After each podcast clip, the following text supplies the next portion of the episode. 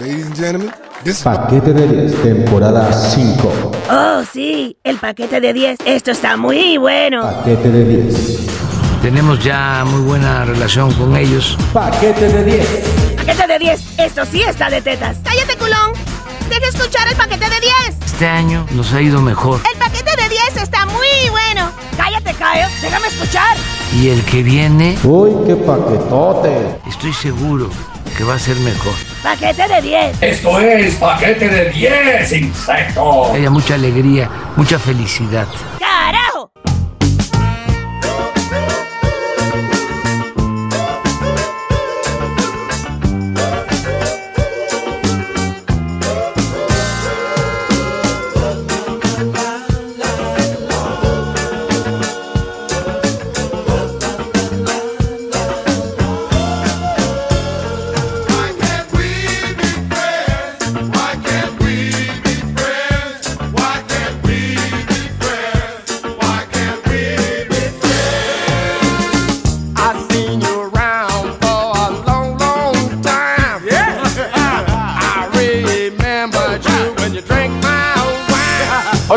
Muy buenas tardes, buenos días, buenas noches, buenas madrugadas. Bienvenidos a una emisión más del paquete de 10, el paquete 9, ya casi llegando al final de la temporada, mi querido Gustavo Lubiano.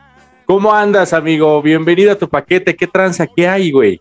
Ey, ya tenía mucho que no este que no nos que, que no nos veíamos desde aquellas fallas con el este con el Puma que, que, que cayó como anillo al dedo el, el, el episodio con lo que ocurrió en Querétaro y este asunto de las barras Sí, güey. las porras la verdad es que eh, se revaloró ese episodio Sí, la neta sí.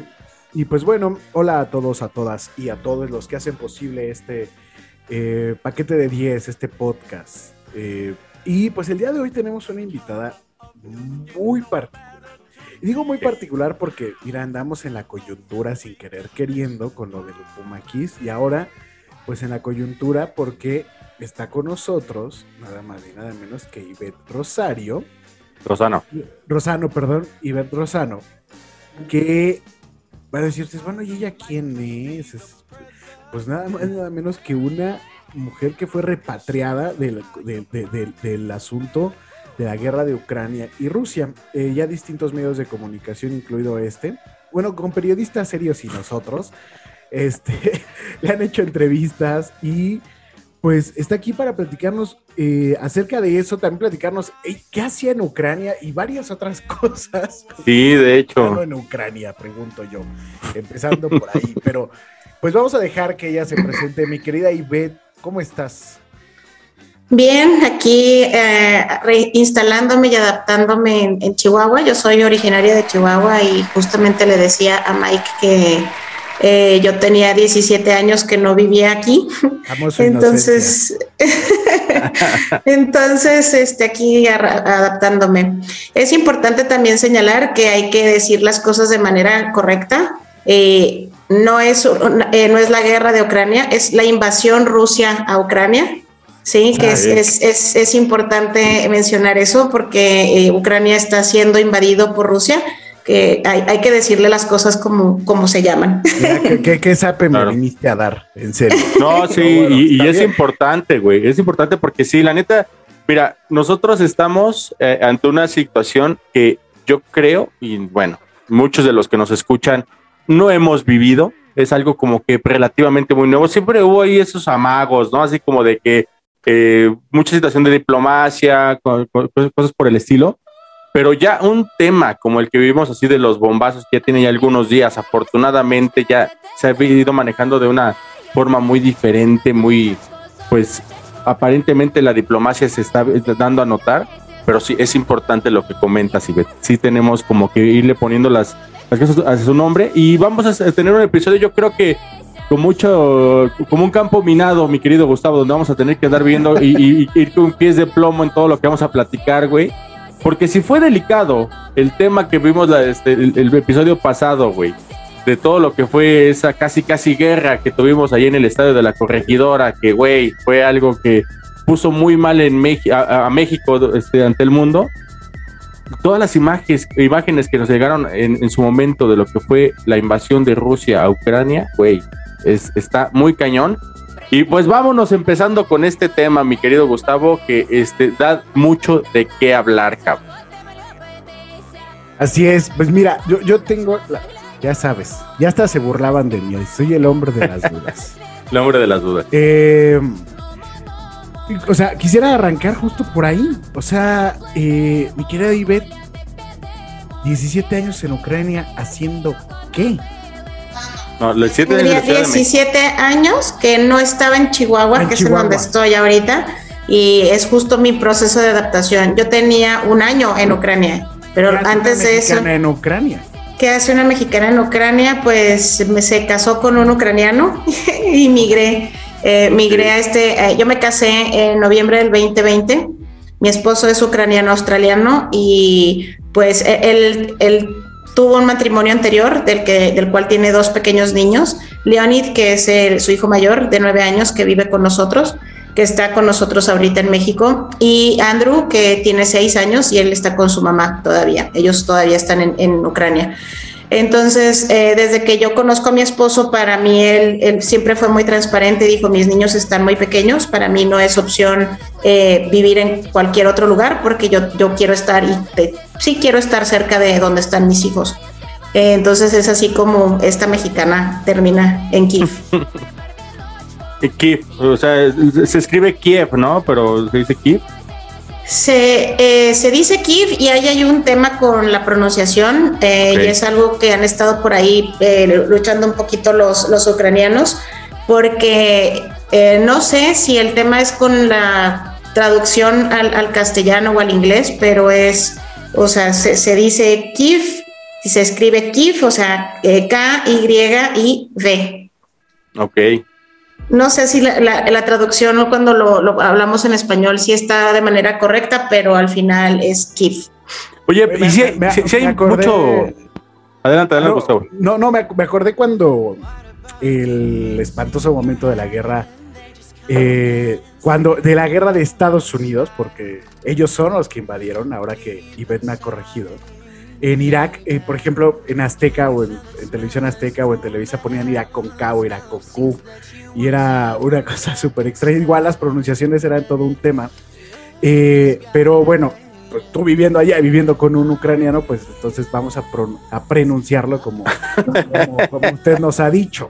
Ha, ha habido Sí. toda una campaña, ¿eh? Ha habido toda una campaña para que incluso se escriba de manera correcta y todo dentro del mismo país. O sea, no, no somos los únicos que no entendemos y me incluyo, porque también a mí me aleccionó y, el, eh, y es algo que estamos, estamos todos aprendiendo, ¿no? Y antes de iniciar la conversación y de que me pregunten cualquier cosa, eh, yo quisiera así aclarar que de ninguna forma soy experta, o sea, No. todo lo que voy a responder es eh, relacionado con mi experiencia, con lo que yo viví y de ninguna forma soy experta ni en geopolítica, ni política, ni historia, ni mucho menos. Entonces, para aclarar, porque por ahí ya también me han estado haciendo garras en varias redes, entonces no, este, no, no. Yo, yo no soy experta. Pe- Pero, pero yo creo que no hay mejor experto quien vive en, el- en un lugar. O sea, eh, podrán los analistas desde, desde la Ibero y desde la Náhuac en su oficina poder hacer todo un análisis. Sin embargo, no hay nadie más que nos pueda decir la realidad que alguien que, está, que estuvo viviendo ahí. Y güey, que también, vivir esas condiciones para poder salir de ahí también. y, y como lo hemos dicho en otros episodios, o sea, aquí es una situación de plática. Haz de cuenta que es como un eh, el Jordi Rosado, pero para los que sí contestan en redes sociales, güey. O sea, es- esto es como que más leve. O sea, no- si quieren algo así como que de expertos en geopolítica y todo eso, tienen que buscar otro podcast, amigos. Este, la neta, es otro, es, es otro tipo de vidas, de, de- de vivencias, Sí, vamos. Sí, no, no crean que voy a confesar que anduve con una niña de 12 años. O sea, no. Aquí no vamos No, a tener ese no, no. tipo de entrevistas, nunca. Fíjate que eh, incluso yo, yo mencioné algo así porque alguien, eh, una persona en redes estaba diciendo que no hay que creer lo que los ucranianos nos dicen, que hay que entender el, el trasfondo de Rusia, que hay que entender un poco la posición de Putin, bla, bla, bla. Eh, y yo, yo contesté ese mensaje y dije, o bueno, o sea, yo la realidad es que si bien no soy experta, yo estoy dando mi opinión de lo que yo viví. O sea, porque, porque dice, o sea, bueno, o sea, ¿qué te, ¿qué te hace pensar que tú sabes de qué estás hablando? Le digo, sé de lo que estoy hablando porque lo viví. O sea, te puedo decir cómo salí de Ucrania y cómo me tomó cuatro días poder dejar el país en lo que fue una pesadilla y no lo leí, a diferencia tuya, no lo leí en ningún, en ningún medio, no lo vi en ningún video de YouTube, yo lo viví. Entonces, y esta persona me contestó, pues yo soy de Culiacán y eso no me hace experto en el narco. O sea, y yo, Ahora. ok, ok, es- No, es- seguramente- está bien, o sea, está bien y tiene un punto. Ciertamente yo no soy experta ni y seguramente no entiendo ni un décimo del trasfondo histórico, político, económico, macroeconómico que tiene este conflicto, pero lo que sí sé es lo que me pasó. Eso, como ya dije, nadie me lo viene a contar. Yo lo viví. Sí, y lo mismo para esa persona de Culiacán, pues seguramente yo puedo estar especulando de que no son las cosas de tal o cual forma ahí. Sin embargo, él va a llegar a decir, oye, no, yo vivo ahí y entonces yo sé cómo realmente funciona o cómo ocurren las cosas con el narco. Y empezando por ahí, este, Ivette, ¿qué, qué hay, ¿qué hay de cierto? Porque esto lo leí y es una duda que yo tengo. ¿Qué hay de cierto que de plano el gobierno mexicano se tardó en accionar con los mexicanos que estaban allá y, eh, y que realmente ustedes fueron mucho, muy insistentes para poder obtener, eh, hey, o sea, acá estamos, este, Ayuda, help. necesitamos ayuda, sí. De nuevo, yo hablo desde mi perspectiva, perspectiva de y tu cómo experiencia. yo lo viví. Es absolutamente falso. Eh, de ninguna forma. Y aquí quisiera aclarar va- varios puntos. Eh, no sé si es de conocimiento popular o no, pero cuando uno viaja y migra a otro país, lo, primero que hay que hacer, bueno, aparte de in- instalarse y ver qué tienes que empezar a hacer para sentir este nuevo país como tu hogar, en mi experiencia, por lo menos que he tenido la oportunidad de vivir en tres países diferentes, lo primero que hago siempre es registrarme en la Embajada de México en ese país. Es importante registrarse en la Embajada de México si es que la hay en el país en el que te encuentras. Obviamente no cuando vas de vacaciones. Cuando vas de vacaciones, evidentemente, pues no. Pero Claro. cuando estás migrando al país es importante porque ese, la, la Embajada de México es tu país en ese lugar. Entonces te puede servir de 10 mil formas y no nada más es para sacarte un pasaporte de emergencia cuando te lo pierdes o te lo roban o lo que sea. No, o sea, tiene- la embajada y las embajadas alrededor del mundo tienen muchas cosas, organizan eventos, este, ha- hay muchas cosas súper padres. A mí me tocó cuando viví en, Hungría asistir a una cena y un evento con el entonces presidente Vicente Fox y la mitad de mis compañeros mexicanos que en ese momento estábamos estudiando en Budapest no fueron invitados porque nunca se registraron. Entonces, si tú no te registras en la embajada, la embajada no sabe que existes. Y si no sabe que existes, difícilmente va a poder ayudarte. Entonces, Claro. solo para que tengan una idea, nosotros registrados éramos menos de 100 mexicanos antes del conflicto. Creo que, no me hagan mucho caso, pero éramos algo así de 98 personas. Cuando eh, empieza a salir esto, salen mexicanos hasta debajo de las piedras. Terminamos siendo más de 230 mexicanos y yo digo, bueno, ¿y todos estos tíos dónde estaban? ¿Por qué nadie sabíamos que existen? Y quizá es desconocimiento, quizá es Ay, o sea, qué flojera ir a la embajada. Yo me registré vía correo electrónico, o sea, yo llamé cuando tenía cuatro días de haber llegado a Kiev y llamé y dije, oye, pues yo soy una mexicana, me acabo de mudar a Ucrania, aquí qué hay que hacer. Me enviaron por correo porque por COVID no estaban atendiendo visitas presenciales. Me mandaron un correo donde llenas un formatito ahí con tu nombre, tus datos, tu correo, tu teléfono, tus datos así muy generales y en ese momento quedas eh, eh, registrado en la embajada.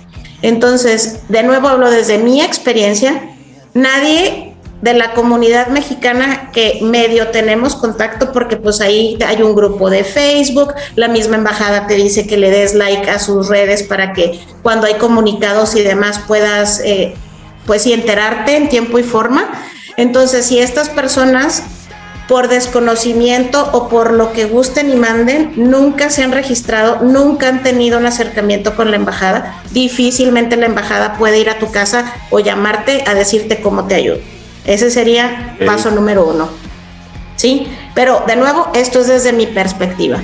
Entendiendo esto, entendiendo esto, semanas antes de que iniciara, iniciara cualquier, eh, como si mi, mi memor- mi memoria no me falla, como dos o tres semanas antes de que, que iniciara el conflicto, la embajada organizó una llamada vía Zoom en donde se aclararon dudas, en donde dijeron, bueno, es que si llegara, pusieron varios escenarios, ¿no? O sea, a los Entonces, que estaban ahí registrados, los que ya se habían registrado, les llegaron así la información. La- ¿saben nos, nos nos llegó una invitación a un Zoom que incluso en todas las comunicaciones, porque hay un chat oficial de la embajada, en donde te dicen, y si conoces a más mexicanos que vivan aquí, por favor invítalos a que se registren, invítalos a que se unan al Zoom y demás. Entonces tuvimos estaba- esta llamada. En esa llamada estaba, eh, ¿cómo se llama la embajadora? Olga. Olga. Olga. Olga. eh, Guillén, creo. Olga, Olga Beatriz este, García Guillén. Olga Beatriz García Guillén. Eh, estuvo con ustedes la embajadora en esa llamada. Fíjate que no recuerdo si, si estuvo ella o estuvo parte de su equipo nada más. La verdad ahí te, te, diría, te contaría mentiras porque no, no recuerdo si, si estuvo ella. La verdad, ahorita, perdón, no, no lo recuerdo, pero pues al final es parte de su equipo. Después de eso eh, se integró un, un chat en donde por lo menos a mí todas mis dudas, si no estoy hablando del conflicto, sino yo tenía que tramitar mi, mi INE y todo me han respondido de manera súper eh, eficiente. Entonces, en ese sentido, yo no tengo el más mínimo comentario que hacer de la embajada, sino al contrario, reconocer su trabajo. Después de eso se organiza la llamada por Zoom, se crea, porque incluso ah, mandan comunicación al chat, lo mandan por correo electrónico y este, o sea, si no te llega uno, te debería de llegar el otro. Y después de eso, em, se hizo la priorización de mexicanos, en donde fue preventiva y a todas aquellas personas junto con sus familias se les llevó a Ivano-Frankivsk, que es este al sureste de Ucrania, que frontera con Rumania. Y este, ahí los movilizaron, obviamente el transporte, eh, los alimentos, el alojamiento estuvo a cargo de- por parte de la embajada. Mi familia y yo en ese momento no tomamos eh, esa opción. Nosotros teníamos otros pendientes y teníamos otras cosas que hacer porque nuestro niño semijastro no, no tiene pasaporte. Entonces teníamos que estar buscando los documentos y por eso no pudimos trasladarnos con esa primera movilización. Entonces, en ese... empieza- perdón, ahí empezó entonces a complejizarse todo el asunto para ti. Para mí, desde que eh, es que Híjole, güey. mi- es que, no es qué pregunta, güey. Desde, No, o sea, desde el es momento que que dice, sí. güey, va a haber guerra. No, no, no, pues, ya no, está no, de la chingada todo, que ¿no? es, en esta cuestión burocrática, eso, eso creo que no, no lo dije como Sí. de forma correcta. Ah, o sea, de por sí ya traes la bronca encima. Y luego este asunto de la burocracia, ahí es, Es donde que empieza a Es, complejizarse. es, es, es complicado y de nuevo voy a hacer paréntesis y saco el tema de la Embajada de México en Ucrania porque ellos no tienen nada que ver con eso. Mi esposo y, y el niño son ucraniano-australianos. Entonces nosotros estábamos, eh, el niño no tiene pasaporte australiano vigente. Cuando empiezan todos estos rumores, incluso la misma embajada y el mismo gobierno australiano se comunica con mi esposo para decirle, tienes que salir del país ya. O sea, estoy hablando antes de que inicie el conflicto, ¿eh? Estoy hablando dos Sí, sí, sí. semanas antes de que inicie el conflicto. Cuando los mexicanos son movilizados hacia el sureste, la embajada de Estados Unidos, la de Canadá, la de Australia se, se comunica con sus connacionales y les dice salgan. Salgan, lo mismo para los alemanes, lo mismo para los ingleses. La recomendación es ahorita que pueden, salgan del país. ¿Sí? Nosotros no podemos salir del país porque tenemos un niño que no tiene pasaporte. Si no Claro. tiene pasaporte y aprobación de ambos padres, cabe, aquí es importante eso, no puedo sacar al niño. Evidentemente, la mamá del niño, bajo ninguna circunstancia, y digo bajo ninguna porque ni en guerra, va a aprobar que saquemos al niño del país. ¿Sí? Sí, no, Entonces claro. es tremendamente difícil, si no es que imposible, porque todavía tengo un niño que no tiene pasaporte, sacar a un niño sin la, la aprobación de ambos padres. Entonces, Claro. precisamente porque nosotros tenemos ese tema, es que no podemos seguir la movilización que, que muy amablemente sugirió la Embajada de México. Entonces, cuando dicen que tenían, que se sentían abandonados y que la embajada no hacía, no, ¿de qué estás hablando? O sea, no sé de qué hablan. Y también por ahí se empezó a hacer viral de que la embajada no deja que vayan mascotas. No, o sea, calma. Lo- en eso- precisos, fue el periódico Milenio. O sea. No, no sé, eh, no le voy a poner nombre porque no sé por qué se hizo tan popular eso, pero yo personalmente pregunté si podíamos llevar a mascota porque yo tengo una perrita salchicha que al día de hoy está aquí conmigo y Ramona, ellos sí. dijeron, Ramona, ajá, y ellos dijeron que desafortunadamente no, que no, el hotel en donde se estaban quedando todos los, los mexicanos no aceptaba las mascotas. Sin embargo, y aquí importante la nota, tres días después la- el personal de la embajada se comunicó conmigo para decirme, oye, Beth, ya llegamos a un acuerdo con el hotel. Si pagan un fee de, si mal no recuerdo, eran 350 grivnas, que son como menos de 200 pesos, que eh, si pagas el fee puedes tener a tu perrita con- contigo. Entonces ellos llegaron a esa negociación, ellos pudieron hacer esto con, con el hotel, que vuelvo a lo que te decía Mike, que es complicado, ¿no? Y lo sí. entiendo perfecto, pero hay que reconocer el esfuerzo de ellos también, de que digo, se tardaron sí un par de días, bueno, tres días, pero lograron la negociación y proactivamente se comunicaron conmigo que hice la consulta del perrito para decir, oye, ya puedes venir aquí junto con tu perro. Entonces yo no siento este abandono y esto que dicen de que nadie les hace caso, porque de verdad y de verdad hay que reconocer el esfuerzo eh, de- del, del personal de, eh, de- de la embajadora y de todo su equipo en- de México en Ucrania, porque esos, o sea, es- estos chicos, si nosotros no dormimos, ellos menos. O sea, trabajando 24/7, trabajando cuando cayó por ahí un, eh, no, no recuerdo si fue bomba, misil, lo que sea, pero enseguida del edificio donde está la embajada, todos estaban operando desde la casa de la embajadora. Eh, es sumamente complicado, obviamente, porque estás en una guerra, o sea, no es como que vas y Claro. sales, agarras tu carro y todo, o sea, es bien complicado y de verdad ellos nunca, nunca dejaron ni de responder, ni de apoyar, ni mucho menos que tú del otro lado sientes una frustración tremenda porque dices, es que necesitamos un autobús para salir de aquí. Pues sí, tú y 44 millones de personas. O sea, Sí, ¿Tú? oye. y, Oye, y- o sea, pero es bien complicado. Ahorita, ahorita que comentas eso, o sea, obviamente ya, ya te estás yendo al punto donde ya, es- ya es eminente. Yo, yo- yo- me surge la duda. Hay un momento en el cual, digo, algo que nos caracteriza, tal vez eh, la, sea condición humana o tal vez sea una situación simplemente de acá de los de los mexas, de los mexicanos, es que somos un tanto decidiosos y en ocasiones poco crédulos. Sí pasó en algún momento que hubiera los que, no, güey, no va a pasar nada, no es cierto. No, nada más es tantita presión política. Sí llegó un momento que pasó eso, o realmente desde que el momento que se habló del tema puntual de que, oye, hay una posible invasión y no nos vamos a dejar, como fue lo que pasó. Sí, fue creíble, en todo momento sí fue como que, muévanse. Yo creo, yo creo que, mira, y yo, yo incluso lo, lo hablé con, con mi esposo y todavía le doy carrilla, como decimos en México, al respecto, porque yo, yo sí tenía miedo, o sea, yo, yo, por ejemplo, como unos, cuando estamos en Lviv, y que, porque les repito, andábamos detrás del pasaporte y cuando las embajadas Canadá, Estados Unidos y Australia se mudan temporalmente a Lviv a operar desde ahí porque no querían estar en Kiev, nosotros nos trasladamos a, a Lviv. Después de esto, estamos ahí como, si mal no recuerdo, cinco o seis días. Pasa un, lu- o sea, en la semana, que ay, es que ya no sé, estoy bien perdida con los días, pero la semana del el 21 de febrero, el 21 de febrero eh, mandan una notificación de ya no vamos a operar desde Lviv, nos vamos a mudar a Polonia. Llega, le mandan un- una notificación a mi esposo de ya no va a haber embajada aquí en Ucrania, vamos a estar operando desde Lviv, ya nos vamos, la recomendación sigue siendo la misma, salgan del país de inmediato.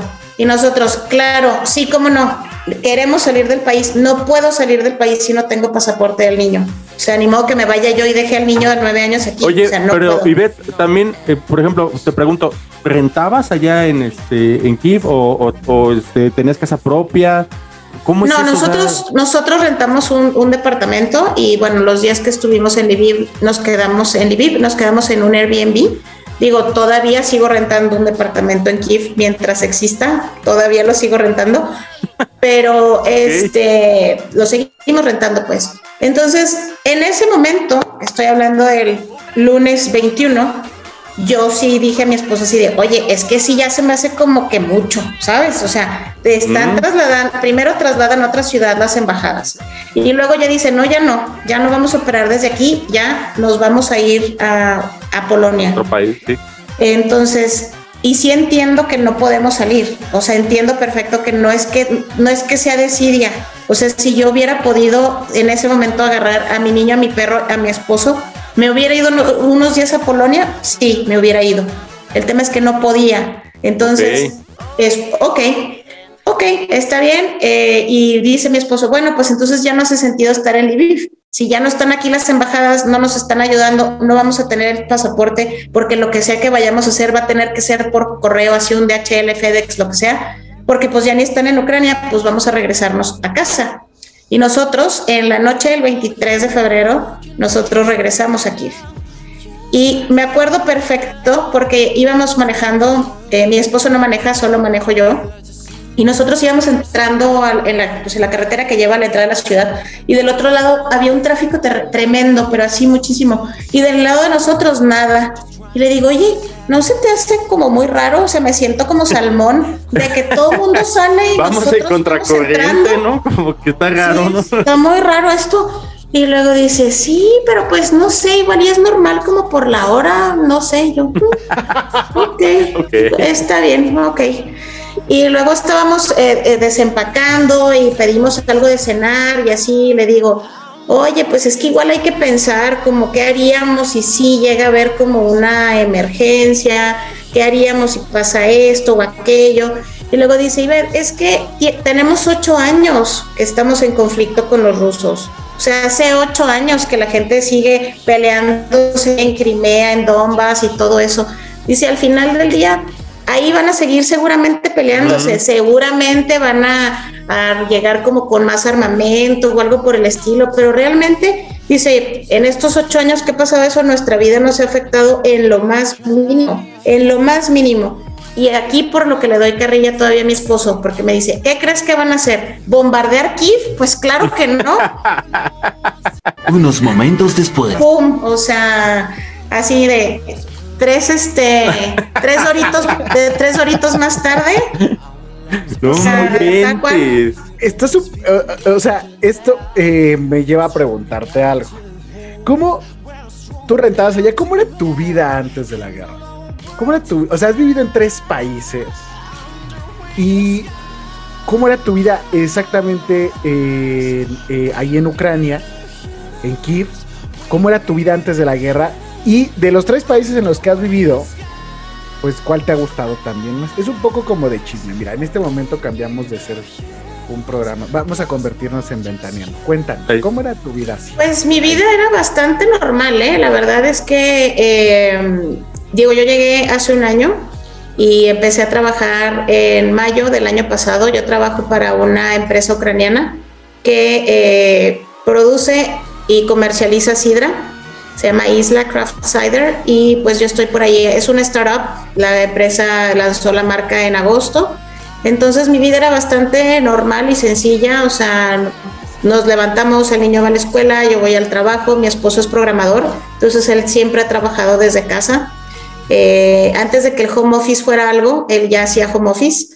Eh, decimos que, él- ah, porque en la pandemia, cuando todos estábamos en este proceso de a- a- adaptarte y empezar a trabajar desde casa, pues mi esposo dice que él tiene haciendo eso y preparándose para eso desde hace muchísimos años, ¿no? Ya este iba a hacer tutoriales, ¿no? No, no, no cuesta trabajo, no. Entonces era muy normal, ¿no? O sea, yo voy al trabajo, nosotros allá, y este es un punto importante, no, no tenemos carro. Eh, allá todo lo hacemos en, el transporte público, vivimos a dos cuadras sí, más o menos dos cuadras de una, esta- una estación de metro. Entonces, es- yo he vivido mi proceso de adaptación de muchas formas, ¿no? O sea, entre que el idioma, el, año pasado me tocó en una ocasión estar a menos 28, o sea, qué locura es eso. Es, y, y a menos 28 en el metro.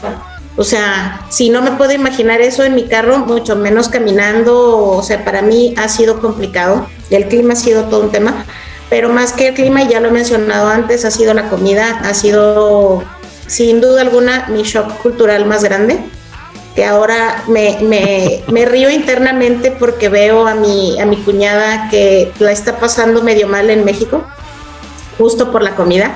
Su primer shock fue, eh, fuimos a la marcha por, por La Paz, justamente, y que nos terminamos ahí en el, en el Ángel, y compró un mango y todavía está en shock de que alguien le puso chile a su, a su fruta. Entonces ahora absolutamente todo lo que come y bebe pregunta que si está picoso porque luego le dimos una michelada que tenía tajín y no entiende porque todo pica, lo que te comes, lo que bebes, todo tiene picante, no entiende.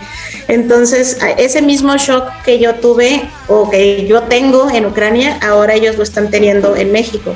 Y vuelvo al punto del, del- del vehículo, del carro. Ahora que estamos en Chihuahua, aquí en Chihuahua no eres nadie sin carro.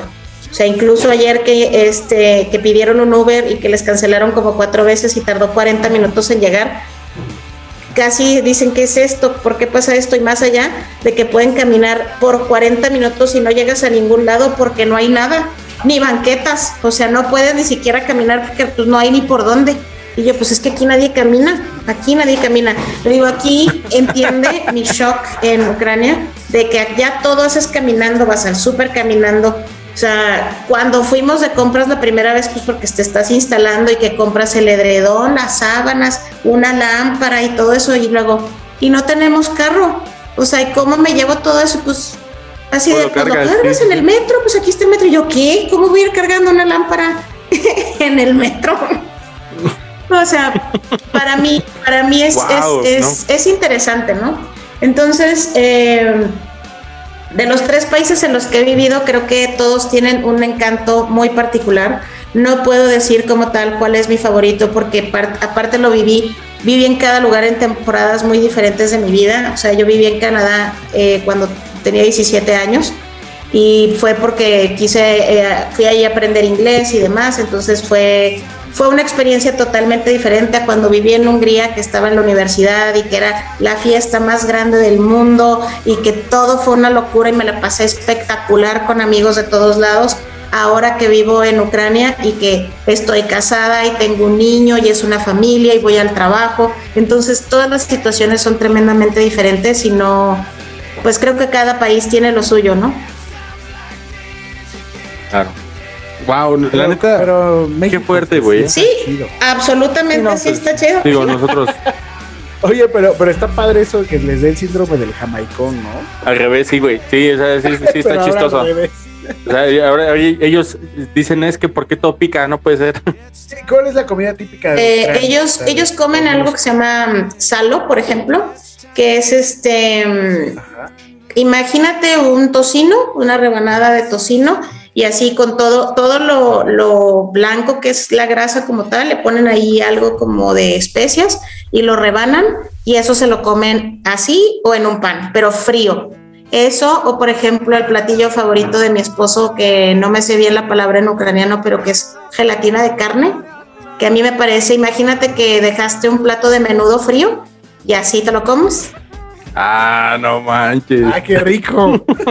Con todo respeto a los ucranianos, lo he probado, de verdad le he dado oportunidad unas seis veces y por más que lo intento no lo logro.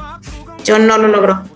Oye, pero acá, esta semana No, no nevó. En Juárez. en en Juárez. ¿no? Ajá, sí, en mi esposo dice, él, él- ay, es todo hermoso, porque cuando yo llegué a Ucrania, él dice que todo lo mejor llegó junto conmigo. Dice, "El- la semana en la que llegaste, llegó la primera tienda aprobada de, o sea, la primera tienda de Apple, llegó, abrió IKEA, Mm. abrió IKEA, dijo, eh, empezó a salir el sol y dejó de nevar, entonces él era así de, ay, es que como ya llegó Ivette, ya todo es más bonito en Ucrania. Y luego, ahora que llegamos nosotros acá y lo yo, no manches, empezó a nevar en Juárez y dice, nosotros hicimos eso, nosotros nos trajimos el mal clima, nosotros nos trajimos.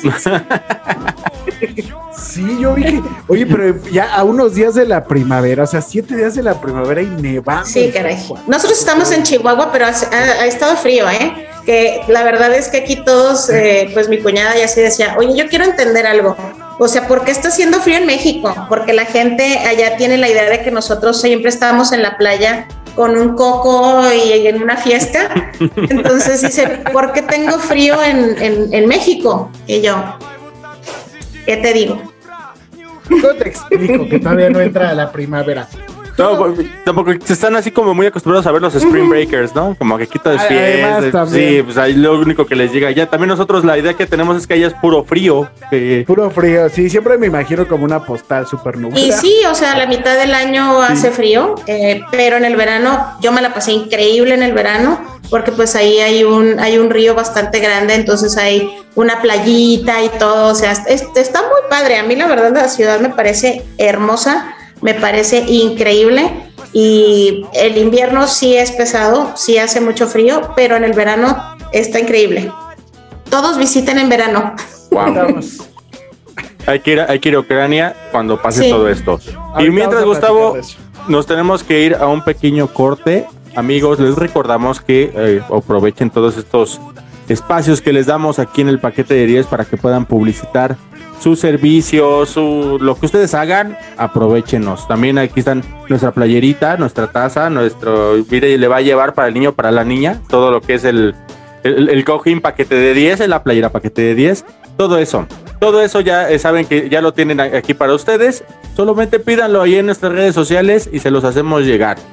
Gustavito, regresamos en un momento con nuestra amiga Ivette. Y me encantaría, Ivette, que ahorita nos des así como que un, como ya quedó muy claro, tu personal punto de vista, tu relación a lo que son las causas posibles de lo que pasó ahí y como nos los han querido manejar Gustavo en todo momento aquí en esta nueva época, de que si hay buenos o hay malos en este tipo de, de contiendas. Ahorita Que nos regresando. gusta al el de- melodrama. Sí, prácticamente. A, a ver, ¿quiénes son los buenos, quiénes son los malos? Ahorita regresando en el paquete de 10, en esta temporada 5, paquete 9 con Ivette Rosano. No nos tardamos, ahorita venimos. Куда забегаем шторы Кофеек, плюшки стынут Объясните теперь нам, актер Почему я на ней так сдвинут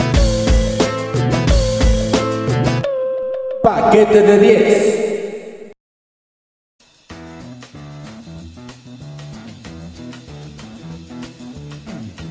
En Paquete de 10, preocupados por nuestros podcast escuchas, hemos desarrollado el primer programa de apoyo al esfuerzo, la droga del éxito. Tal vez tú te has preguntado por qué no alcanzo el éxito si tengo mucho talento. Eso es porque te hace falta esa otra cosita, la droga. ¡Tú agarrando señal, carnal! Nuestro programa ha ayudado a muchas personas mexicanas, inspirado en las grandes estrellas nacionales e internacionales de la música como Nelson Ned, Yuri, José José, Michael Jackson y Whitney Houston. Santa madre, ahorita vemos qué pedo Y figuras del deporte como Ben Johnson, Michael Phelps y Maradona. No, eh, la... La... La... eh, Ahora escuchemos un testimonio. Eh, eh, está pedido esto. Eh, bueno, yo tenía muchos problemas con mi hijo, porque aunque él se esforzaba mucho en la escuela y en el karate, siempre era el peor. Que se armen los pinches chingadazos. Me daba vergüenza verlo así, hasta que me di cuenta de que aunque mi hijo tenía todo el esfuerzo, necesitaba algo más. Eso era la droga. El éxito de mi hijo llegó por fin y ahora no me da pena acompañarlo a sus torneos ni a la firma de su boleta. Eh, muchas gracias. Así es, La Droga del Éxito es un programa comprobado. Órale, ¿sí qué necesito para entrar, carnal? Se oye bien chido eso. Solo escríbenos a nuestras redes sociales, realiza el depósito y en tan solo tres meses podrás engancharte en el maravilloso mundo de la droga del éxito. Nuestro retiro con duración de tres meses en las playas del Caribe mexicano te forjará el éxito que tanto has soñado. ¿Qué esperas? Escribe ahora y conviértete en el escritor, cantante, actor, deportista o empresario que tanto has soñado. La, droga del éxito. Convierte, tu vida, en algo digno de contar al mundo, carnal.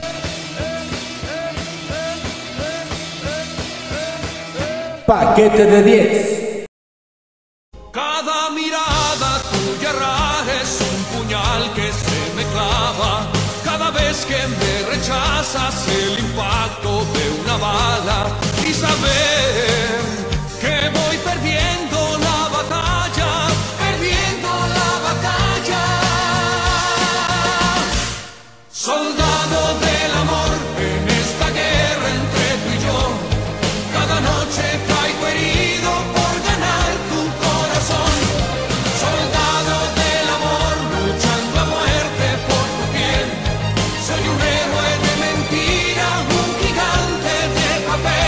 Bien, damas y caballeros, estamos de regreso en este paquete de 10, episodio número 9, temporada 5. Ah, Cinco temporadas. Más de güey. 50 y tantos programas. Se dice fácil. Más de 30 países ya, güey.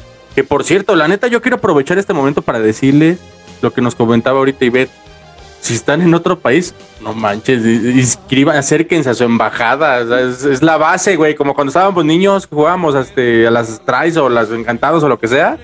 La base es, es importantísima, güey. O sea, o, o tenemos así como que el trauma, Gustavo, de cuando vamos allá a Estados Unidos, que normalmente vamos de inmigrantes, güey, y pues, no, ¿cuál embajada? Ni No, mejor ni me acerco, ¿no? no vaya a ser que me deporte, Bueno, ¿no? bueno, si usted, si usted es este Inés Gómez Mont, no se acerque a la embajada. La neta, güey. Por favor.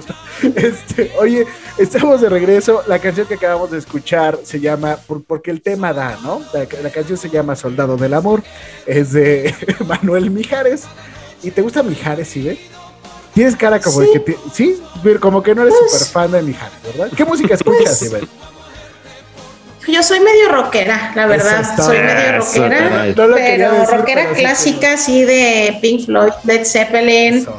Y este, y en, en mi casa tenemos ahí, últimamente, los últimos años he estado obsesionada con Depeche Mode y tenemos ahí un, que no es, no es rockero como tal, pero últimamente he estado muy obsesionados, obsesionada con ellos.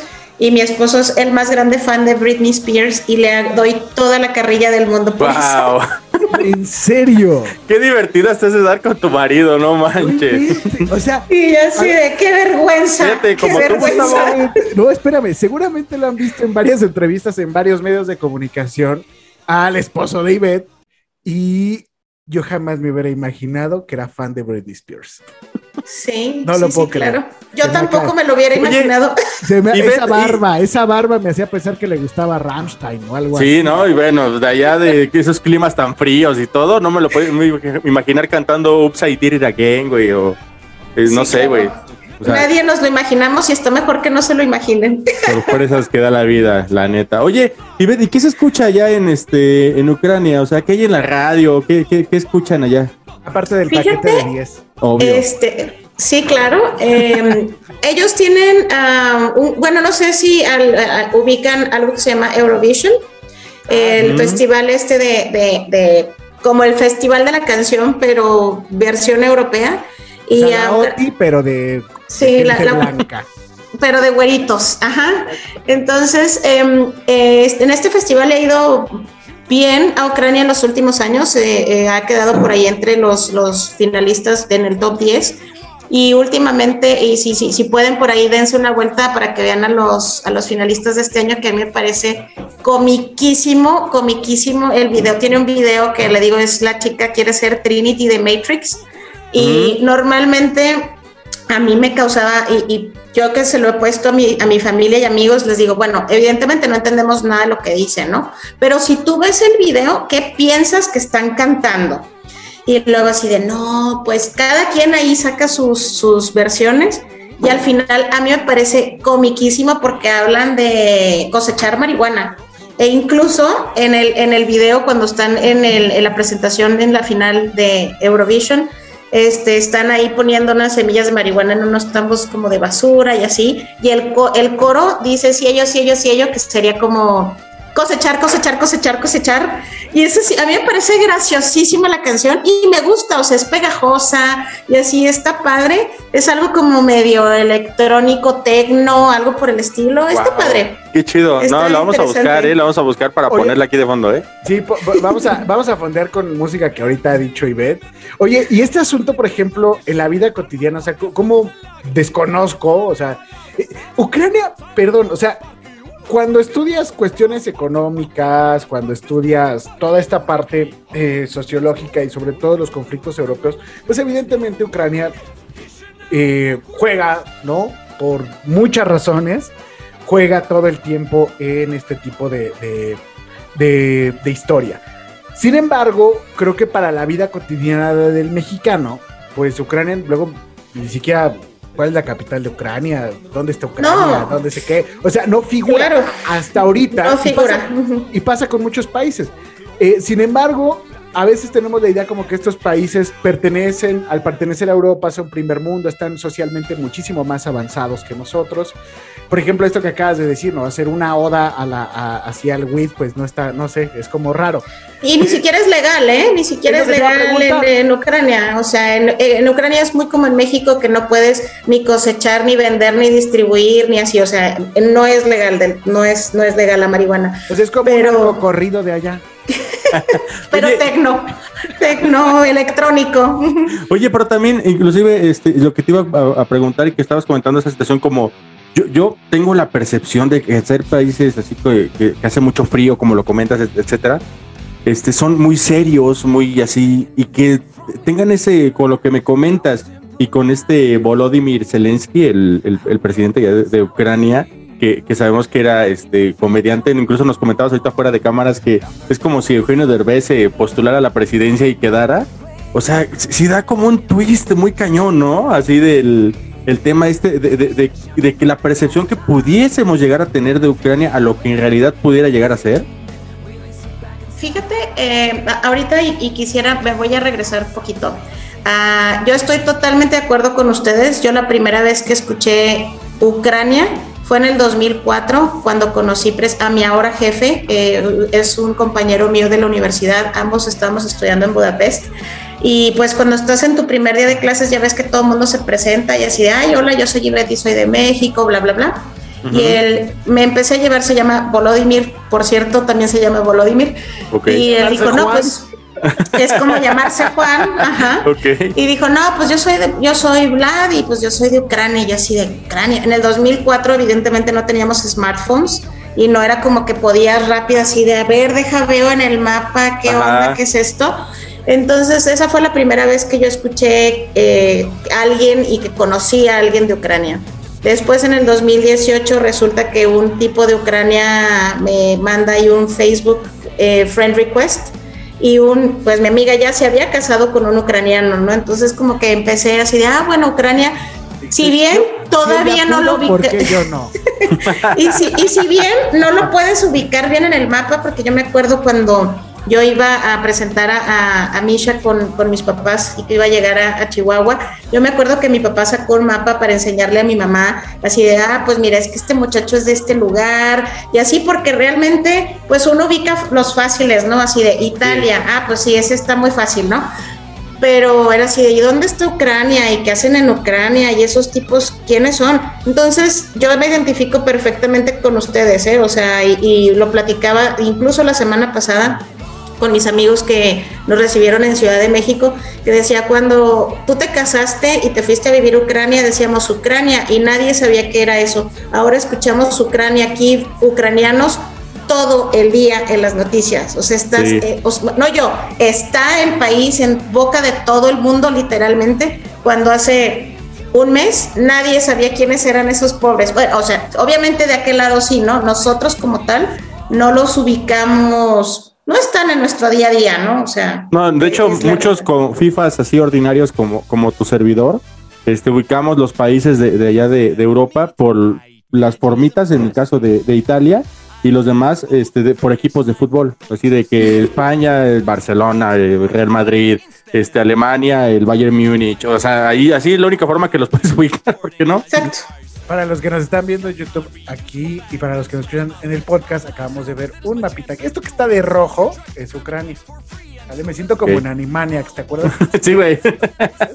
Así, cabrón. Entonces, este, esto es Ucrania. O sea, está justamente, eh, pues, es, es- es- o sea, aquí está la frontera con el país invasor. ¿no? Mm. Este, Y, eh, y pues los Países Bajos también les quedan cerca, ¿no? O sea, son como colindantes. Sí, o sea, hace, con- hace con frontera con Moldova, Rumania, Polonia. Aquí está, Polonia, aquí está. Ujú. Ok, está. Mira, así ves el mapa de Europa, amigo. Fíjate. Oye, decían, y, y corrígeme si estoy mal, Ivette, que, que muy pare, este, digo, los que han tenido la oportunidad de viajar a Europa, yo no he tenido la- este, agraciadamente la- esa oportunidad, pero que es como ir así a los estados de aquí de, de México, como es ir a Querétaro, a Pachuca, o sea, como que las distancias son muy pequeñas, ¿no? Sí, todo esto, eh, te queda muy, muy cerca, ¿no? O sea, por ejemplo, y, y hay muchas oportunidades, a- aprovechando el comercial, ya cuando puedan, eh, podamos todos regresar a Ucrania, considérenlo como un, un lugar eh, para ir, no nada más para ir a visitar Chernobyl, que también es un, es un No, punto sea, clave. Chernobyl lo tienes en la casa, Mike, así. Sí, sí, güey. Todo el tiempo. Sí, y, y es muy interesante. Mi esposo y yo fuimos, eh, fuimos en el, en el verano y, es- y está bastante interesante y es seguro, bueno, hasta ese momento era, era seguro visitarlo y demás, y está padre, pero sí, hay, tienes oportunidades, todo está muy cerca y muy barato, por ejemplo, evidentemente... ¿Cuánto sale más o menos. Mira, por ejemplo, eh, y te digo, nosotros, yo- mi esposo y yo celebramos nuestro aniversario en París y tomamos un vuelo Kiev. París, obviamente por aerolíneas de bajo costo, ¿no? Obviamente puedes tomar Lufthansa, France, eh, Air France y todo eso, pero pues si te vas Como con el buen mexicano, Viva, ¿no? O sea, por- si te vas en el Viva Viva Aerobús europeo, te sale un- te puede salir un vuelo redondo en 100, 110 euros, ¿no? O sea, yo he visto vu- vuelos a Barcelona, así de Kiev, Barcelona, por 50 euros. Entonces, o sea, eh, sí puedes agarrar, o sea, en vez de que te vayas de Ciudad de México a Mérida, podrías irte de Kiev a Polonia o te podrías ir un vuelo directo Barcelona, Madrid y algunos otros lugares, ¿no? Entonces, el, el COVID no nos permitió viajar tanto el año pasado, pero sí hay, sí hay, todo queda relativamente cerca.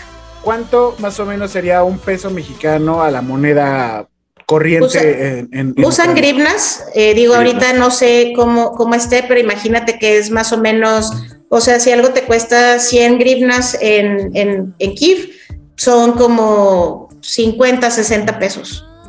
Oh, wow. Ah, no está caro. No está caro.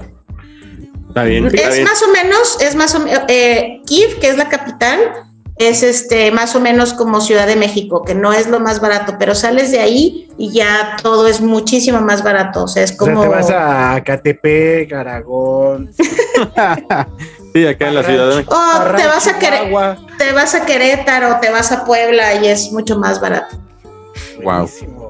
Híjole, Y esa se me olvidó que iba a preguntar. Ah, sí, ya me acordé. Respecto a, a- a- a este asunto de, de- del presidente, ¿no? Que es que, que era un comediante y demás. La, la, la gente cómo toma, cómo vive esa parte, ¿no? De, presidente. Digo, siempre hay animadversión. Aquí en México, pues tenemos un comediante involuntario, pero, pero cuando alguien ya es comediante de profesión, este, y llega a un cargo público así, ¿cómo es, cómo es la percepción política del ucraniano respecto a eso? Pues eh, ganó justamente porque la gente lo, que, lo quería y lo quiere mucho. O sea, no sé, dije Eugenio Derbez porque se me ocurrió que todo el mundo lo conoce, pero no se me ocurre otro comediante que sea muy, muy aceptado por la mayoría, por la Mm. mayor parte de la población. Entonces le puse Eugenio Derbez, ¿no? Pero eh, la gente lo, lo quería mucho y creo que ahora lo quiere más.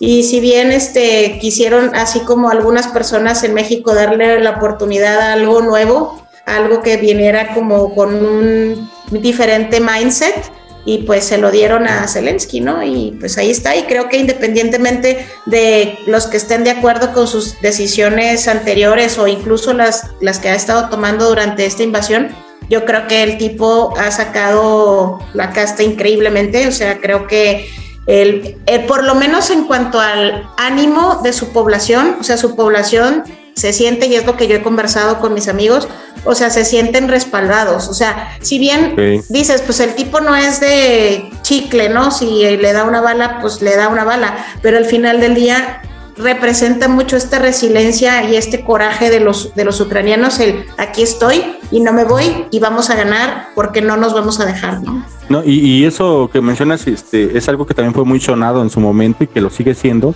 Inclusive boxeadores profesionales y todos eh, buscaron enlistarse en el ejército para decir vamos a defender nuestro territorio.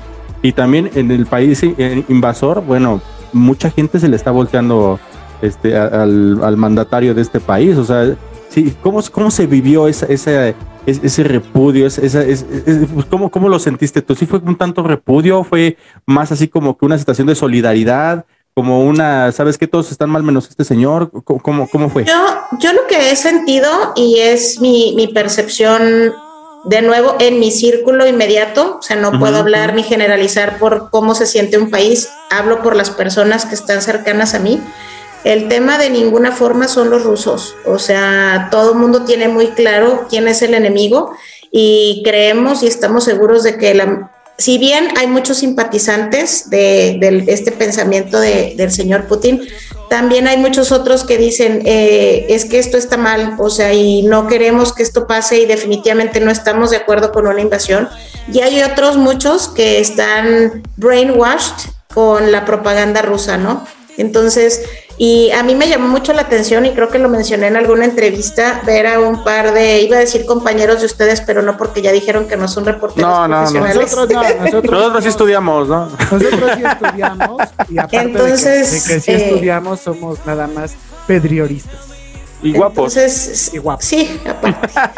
Entonces, eh, he escuchado por ahí algunos que dicen que esto no es real, que esto no está pasando, que es un invento de Ucrania, que es una estrategia mediática y todo ello. Me parece, me parece ofensivo para todas las personas que están perdiendo sus casas, a su familia y todo, eh, tener el valor. No sé ni qué calidad moral debes de tener para tener, pues, para poder atreverte a decir algo así en un público, en un, en una, Sí, claro. ¿cómo se dice? Sí. en público, pues. Pues entonces, eh, eh, y lo he escuchado con, con un par de, periodistas que ni siquiera sé si se les puede llegar así, ¿no? Que también están ahí eh, en- evidentemente llenos de propaganda rusa, donde dicen, no, pues si no se ha pegado a ningún punto que no sea militar, no se ha dañado a ningún civil, ¿de qué estás hablando? O sea, esta mañana, eh, en el transcurso de la mañana, dos, dos familias diferentes que son cercanas a mí eh, nos notificaron que su edificio fue o atacado por un misil o le llegó una bomba. Y ninguno de ellos afortunadamente estaban, es porque ya no están en el, en el país, o si están en el país están en otra ciudad, pero es una realidad. O sea, esta invasión está sucediendo, la gente se está muriendo, la gente está perdiendo sus casas y todo aquel que diga que no es cierto, lo invito a que se dé una vuelta. O sea, Ándale, sí, sería una, una buena forma de, pues, voy a comprobarlo.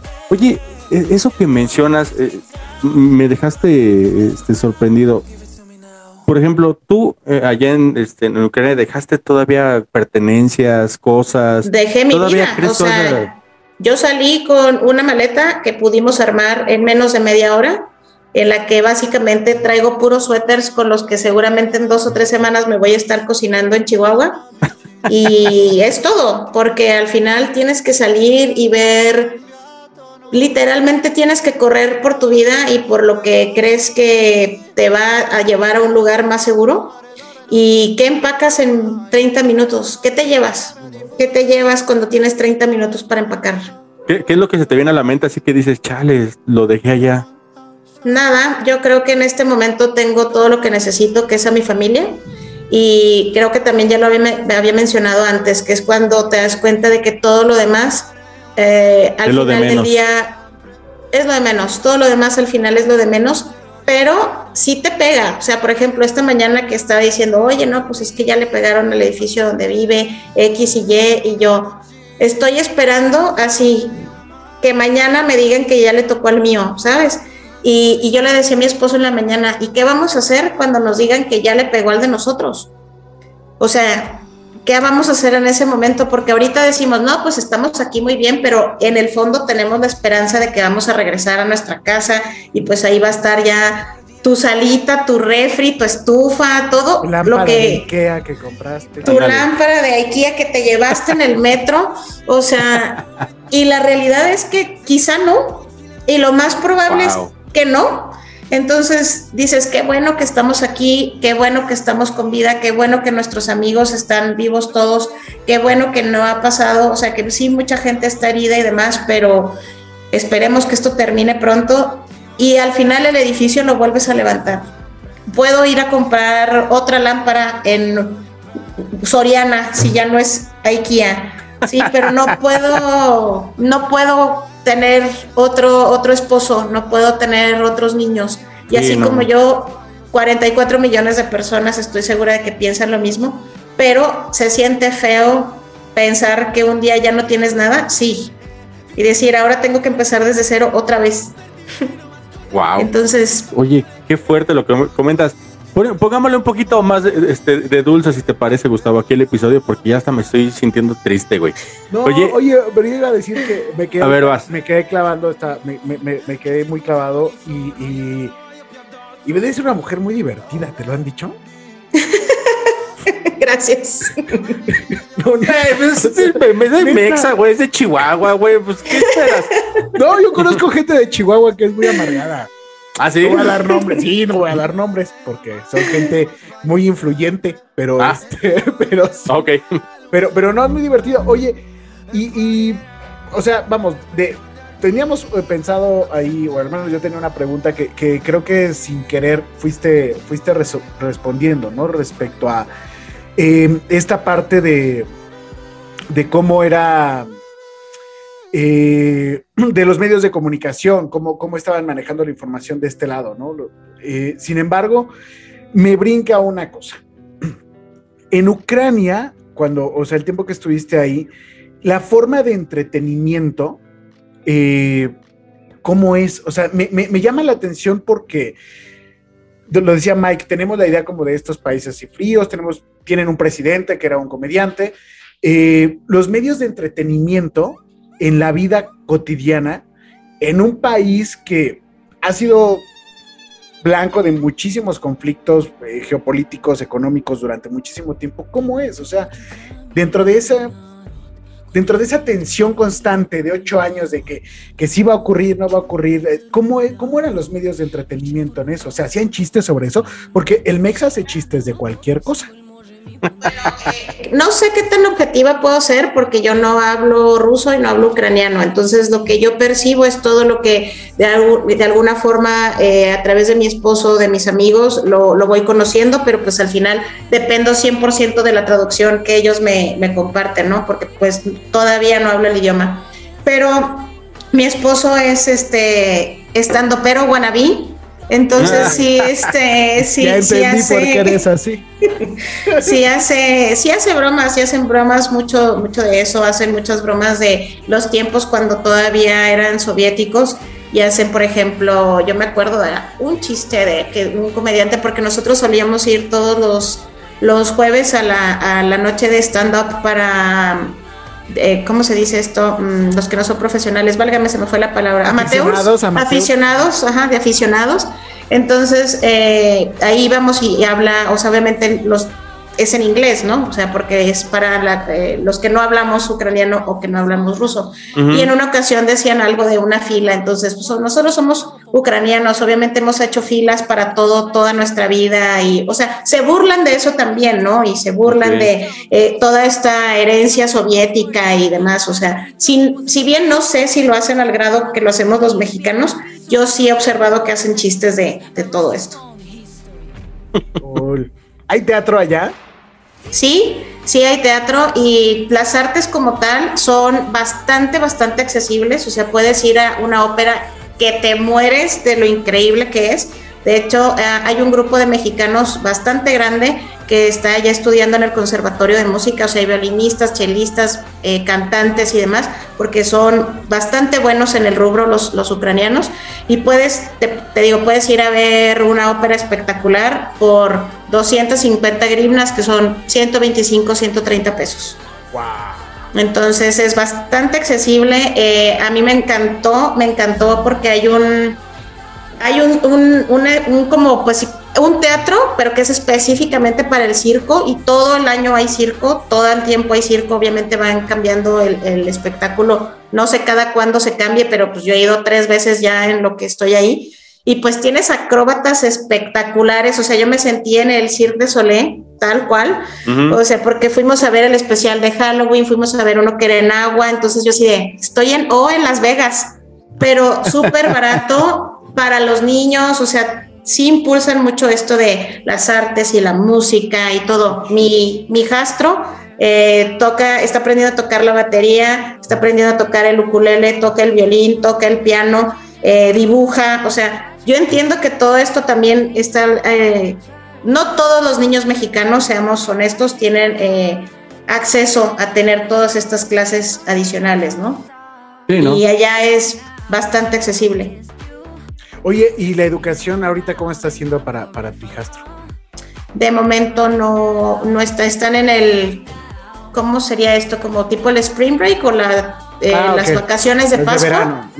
Eh, estaban, no, de Pascua. Ah, y- ya, las de Semana Santa aquí, ¿no? como de, de- de Semana Santa y eh, me dijo mi esposo que esta mañana escribieron en el chat ahí de los padres de familia para más o menos ubicar en dónde andan todos los niños y pues que Italia, Alemania, Polonia, la maestra ni siquiera está en Ucrania, creo que la maestra está en Polonia también.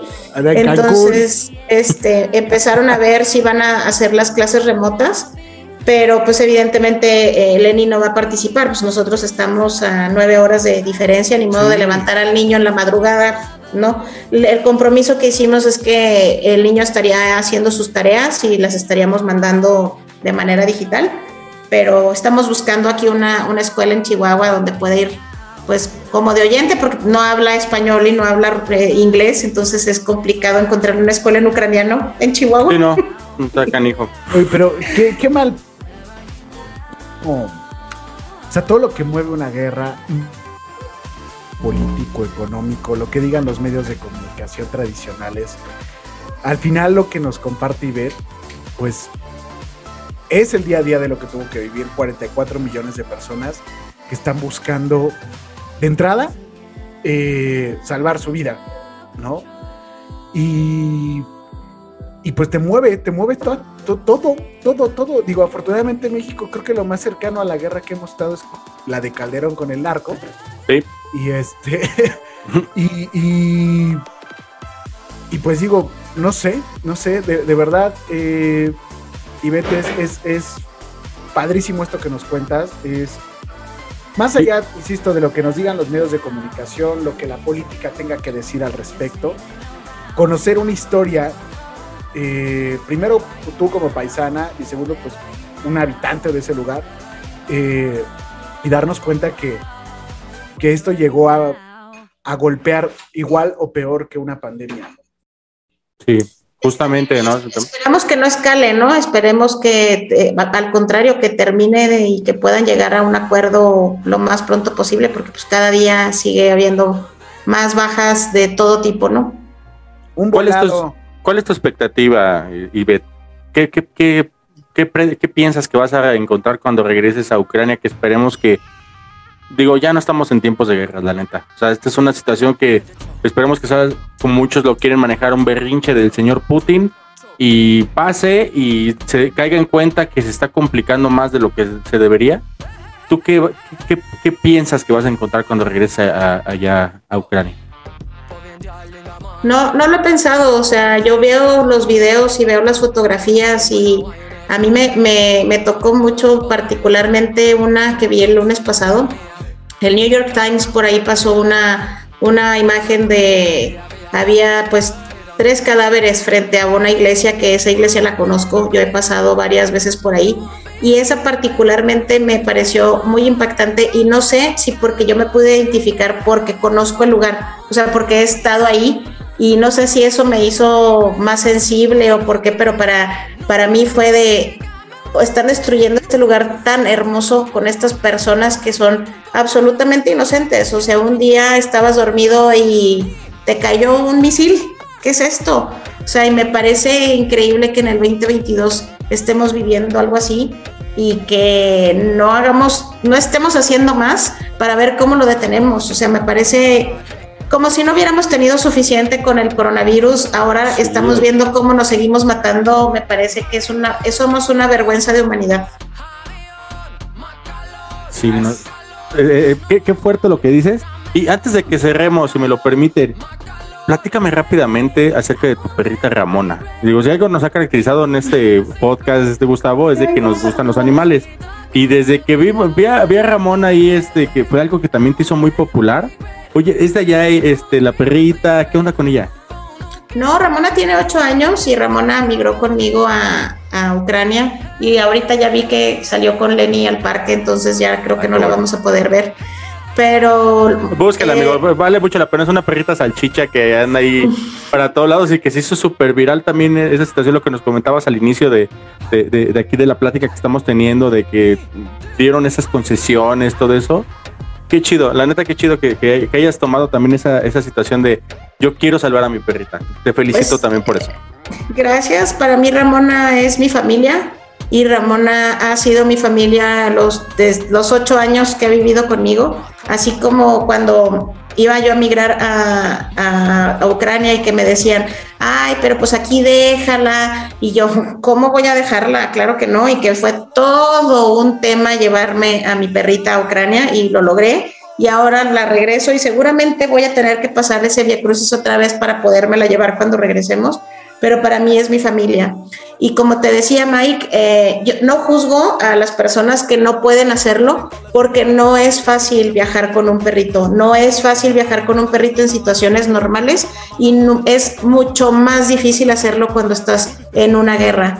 Entonces, como te decía al inicio, fuera de cámaras, es cargué a mi perrita caminando en una fila de 10 kilómetros bajo la nieve y no es sencillo, no es sencillo. Si yo hubiera tenido una situación diferente en donde hubiera tenido que decidir si mi bebé o mi perro, con el dolor de mi corazón y seguramente estaría devastada, pero siempre vas a preferir a, a los humanos, ¿no? Uh -huh. Y y puedo entender a todas las personas que de alguna forma no están pudiendo sacar a sus mascotas y estoy segura de que la gran mayoría no lo está haciendo no porque no quiera, sino porque es muy difícil, muy difícil hacerlo y sin juicios, o sea, los que no están pudiendo hay que, hay que ver cómo se les apoya y demás, pero no, no es sencillo, no es sencillo. Y que lo que nos lleva a, reflexionar un poco, ¿no crees, Gustavo? De la, la condición en la que vivimos en un país como, como es aquí en México, o sea, muchas veces te, te pones o te molestas porque pues ese te fue el, por lo que comentabas también este, hace, un ratito y vete este, fuera de cámaras, de que luego se les llega a ir, lo, que les cancela el Uber, cuestiones por el estilo. Es, es, ese tipo de decisiones, ese tipo de banalidades, yo creo que es importante que, que, valoremos en la condición en la que estamos, porque sí hay gente que la está pasando muy mal y un abrazo muy fraterno a todos ellos, porque sí hay situaciones muy complicadas en estos momentos. Así es, mi querido Mike. Pues estamos llegando hacia el final del episodio. Eh, Ivette, de verdad, muchísimas gracias. Gracias porque sé que has estado en distintos medios y has estado dando entrevistas porque, pues sí, como, pues, ¿qué, o, sea, o sea, mexicanos en países extraños, pues pocos, entonces, este... No, más bien al revés, ¿no? Digo, pues ya viste que nada más había supuestamente 100, güey. Ah, pero pues, de que... oye, el dinero no anda en burro, quién sabe qué estaban haciendo los otros 100 que no se habían registrado, ¿no? Sí, de hecho. Ahí quién sabe qué, qué andaban haciendo ahí en Hungría o algo así. Eh, pero este, pues de verdad, muchísimas gracias por tomarte el tiempo, por abrirnos. Muchas gracias. Sí, tú, tú no siendo una figura pública, hoy te volviste, te has vuelto una, una figura pública de, de, de, alguna u otra forma. Dejarnos eh, conocer acerca de, de tu familia, de, tu intimidad y cómo pues esta guerra te vino también a modificar todo tu mundo, ¿no? No solamente Sí, cambió al mundo, sino cambió tu mundo. Y eso, eh, eh, el hecho de que nos lo compartas, eh, pues te lo agradecemos mucho. Y cuando vengas a la Ciudad de México, pues tienes acá amigos y podemos llevarte a los tacos y a tu Claro. cuñada a que coma unos esquites. Probablemente no ha probado los esquites que tienen Sí. este, unas patitas así de pollo en la condesa. El chile que el de que no pica, güey, para que No, no. pica, es que le han dado de- de- Sí, Sí, sí. No, pues gracias a ustedes, gracias a ustedes por el espacio y yo, he aceptado estas eh, invitaciones justamente porque quiero apoyar un poco a contrarrestar toda esto mala propaganda y esto de no existe, no está pasando, eh, los rusos tienen toda la razón para invadir, no. O sea, y sin entrar en ese detalle, absolutamente ninguna. No me interesa cuáles sean las razones que pueda tener este señor que justifique esto. No hay tal cosa. Nada justifica lo que está haciendo con este país y lo que le está haciendo a estas personas. Ninguna razón, ninguna que me pueda proporcionar entra por lo menos en mi mente que puedas decir, ah, pues es que sí, sí, claro, está muy bien lo que está haciendo. De ninguna forma. no, no hay forma. La, la guerra nunca va a ser la respuesta, no importa cuándo escuches esto. Y Ivette, este, al- algún lugar donde, te- donde tus redes sociales, este, donde te puedan Sí, ahí te, poder te las seguir paso. para. Yo, yo tengo, digo, mi Instagram es irrosanog y mi, les voy a pasar ahí la liga para ver si me pueden hacer favor de compartirlo. Yo abrí un blog cuando me mudé a Ucrania, en donde voy, bueno, iba poniendo mi proceso de adaptación a la vida ucraniana que se llama From Tacos to Borch. Ahí para si se quieren dar una vuelta. No Sí, tengo muchos posts, pero se los hago llegar para que lo compartan. Y claro, no, muy bueno. por supuesto, sí. Súper interesante. Gustavo, se nos acaba el paquete del día de hoy. Sí, muchas gracias a todos, a todas y a todes. Y lo que se sume este, próximamente, pues ya estamos en el penúltimo capítulo. Gracias, mi querido Mike. Y ve, de verdad, muchísimas gracias. Cuando vengas a la Ciudad de México, no dudes en contactarnos. Te voy, te voy a seguir en Instagram. Y este, y pues nada, nos escuchamos en el siguiente episodio. Muchas gracias, Mike. Y, pues, Súper entrevista. vemos. Muchas gracias, Ivette. Bye bye. Amigos, pásenla bien y aprovechen, aprovechen donde estamos.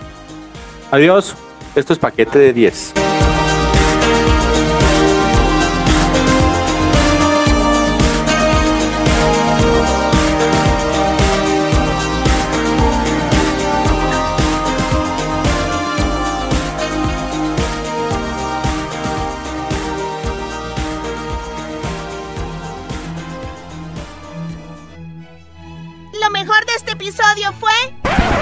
¿En serio, Cayo? ¿En serio? ¿Vas a hacer un discurso? ¿Vas a hacer un discurso ahorita? Ma, quiero escuchar más tiempo el paquete de 10. Oh, amorcito. Calabacín, ya es hora de acostarte. No, mamá, no, mamá, hago lo que quiero. Me quedo aquí en el paquete de 10. ¡Silencio, gusano! ¡Ya se acabó el paquete de 10! Y si no vas a escuchar otro episodio, ¡a dormir! ¡A dormir! ¡Oh, no! ¡Ya se acabó! ¡Ya se acabó el paquete de 10! ¡Debo de calmarme! ¡Calmarme! ¡Debo de calmarme! ¡Ah! Ah, jódanse, yo me voy. ¡Adoro los finales felices! Paquete de 10.